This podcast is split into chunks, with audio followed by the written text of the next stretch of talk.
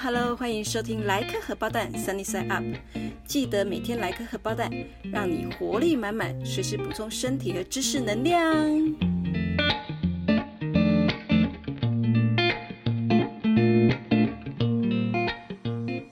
欢迎收听第零集的莱克荷包蛋 Sunny Side Up，我是 Stella。最近呢，台湾的天气简直就是热翻天，尤其是七月二十四日那一天的温度。还一路飙高到三十九点七度，三十九点七度哎！听说这个温度啊，创下了台北设立气象观测站一百二十四年来的最高温，真的有够夸张。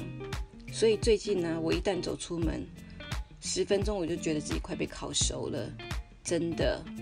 最近大家如果出门啊，真的不要铁齿，一定要做好防晒，尤其是医学研究已经证实了。紫外线是皮肤老化的元凶，爱美的女性更是千万不要轻忽哦。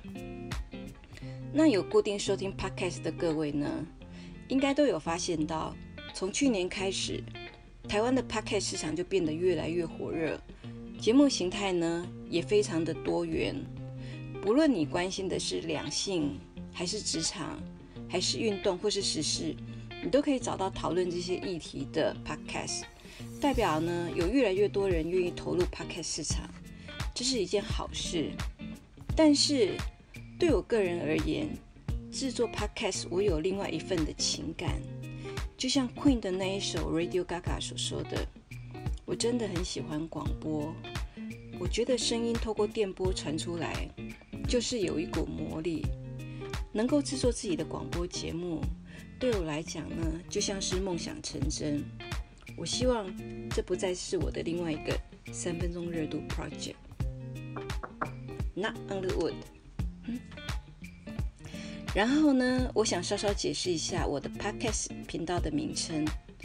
我希望呢，莱科荷包蛋这个频道，它的内容够轻松有趣，容易吸收，就像早餐莱科荷包蛋一样，可以随时补充能量。而英文名称 Sunny Side Up 呢？是荷包蛋的一种做法，听起来呢，其实也是非常充满正面的意味，是不是？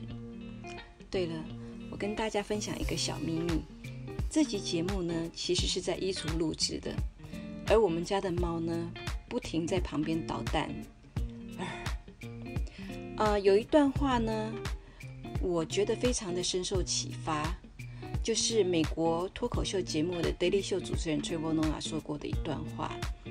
在这里跟大家分享一下，他说：“我从不后悔我这辈子做过的事和做出的选择，纠缠着我的是那一些我没去做的、我没选择的和我没说出口的，这一切令我感到后悔。”然后他说：“我们都非常害怕两件事，就是失败和拒绝，但是后悔。”才是我们真正该害怕的。说的是不是很有道理？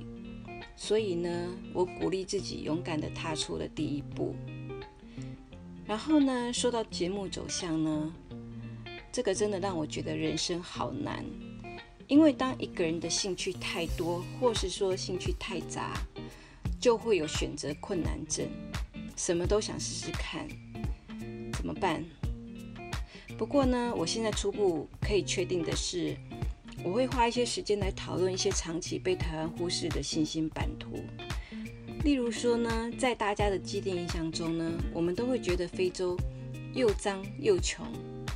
但是非洲有一些国家其实已经非常进步跟先进了，你知道吗？还有呢，就是印度的总人口数呢，已经突破了十三点七亿。眼看着就要超过中国，那这个大国隐藏着什么样的经济发展潜力呢？这些呢，我觉得都非常值得我们来探讨。因为呢，我个人非常喜欢电影跟阅读，所以呢，我希望能够透过电影跟书籍来逐一的介绍这些国家。我觉得呢，这样应该可以让大家印象比较深刻一点。好。那虽然是第零集的节目，接下来我想花一点点时间来讨论一下今年这一场新冠肺炎 （COVID-19），意外为地球带来的正面效应。那从今年年初起呢，全世界的人呢就一同承担这一场天象掉下来的无妄之灾。我甚至听说呢，如果你问后代的子孙，人类历史上最倒霉的是哪一年？相信他们会毫无疑问的回答：二零二零年。今年呢，全球被迫进入大封锁，人们被禁足在家 （stay at home）。可是呢，也因为这一场新冠肺炎呢，让我们所居住的地球呢，得以稍微喘息一下，然后呢，可以重新恢复生机。呃，在今年三四月的时候啊，网络上一直在疯传一些照片跟影片，就是一些非常知名的观光景点，像是说意大利的威尼斯、意大利的百花教堂，甚至是法国的巴黎铁塔。这些平常万头钻动的观光景点呢，今年呢却变成了空城，空无一人。然后甚至呢，西班牙市中心呢还发现野猪，英国街上出现山羊，然后美国有些社区呢是出现了成群的羊跑到庭院来啃花草。这一切真的是令我们感觉到非常的不可思议。那以下我们来看。啊，地球呢，到底在哪一些方面呈现了正面效应？首先呢，全球的空气变清新，碳排放量减少了。根据《自然气候变迁期刊》的研究呢，今年全球日平均排放碳排放量比去年减少了百分之十七，哇，相当惊人。那减少的排放量中呢，地面运输最显著，也就是说，汽车、摩托车。火车等等停驶呢，使得全球的碳排放量大幅的下滑。然后呢，呃，还有就是中国呢，中国一直以来天各个城市的天空永远是灰蒙蒙的，可是今年呢，中国的气呃空气污染指数呢却明显的下滑，是不是很神奇？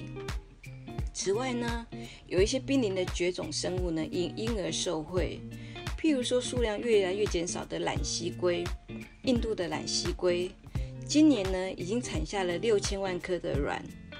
然后呢，有一些科科学家透过空拍机拍到了澳洲大堡礁附近的雷恩岛，有超过六万四千颗、六万四千只绿蜥龟准备登岛产卵。对于地球来讲，这真的是一个大好的消息。另外呢，因为大家不能出门。即便出门呢，也一定会乖乖戴上口罩。所以对人类而言呢，今年呢车祸的伤亡幅度大幅的减少，还有一些传染病呢也变少了。那以台湾来说，我们的流感重症呢今年减少了百分之十五，而肠病毒呢更是十年来首度消失，是消失不见呢。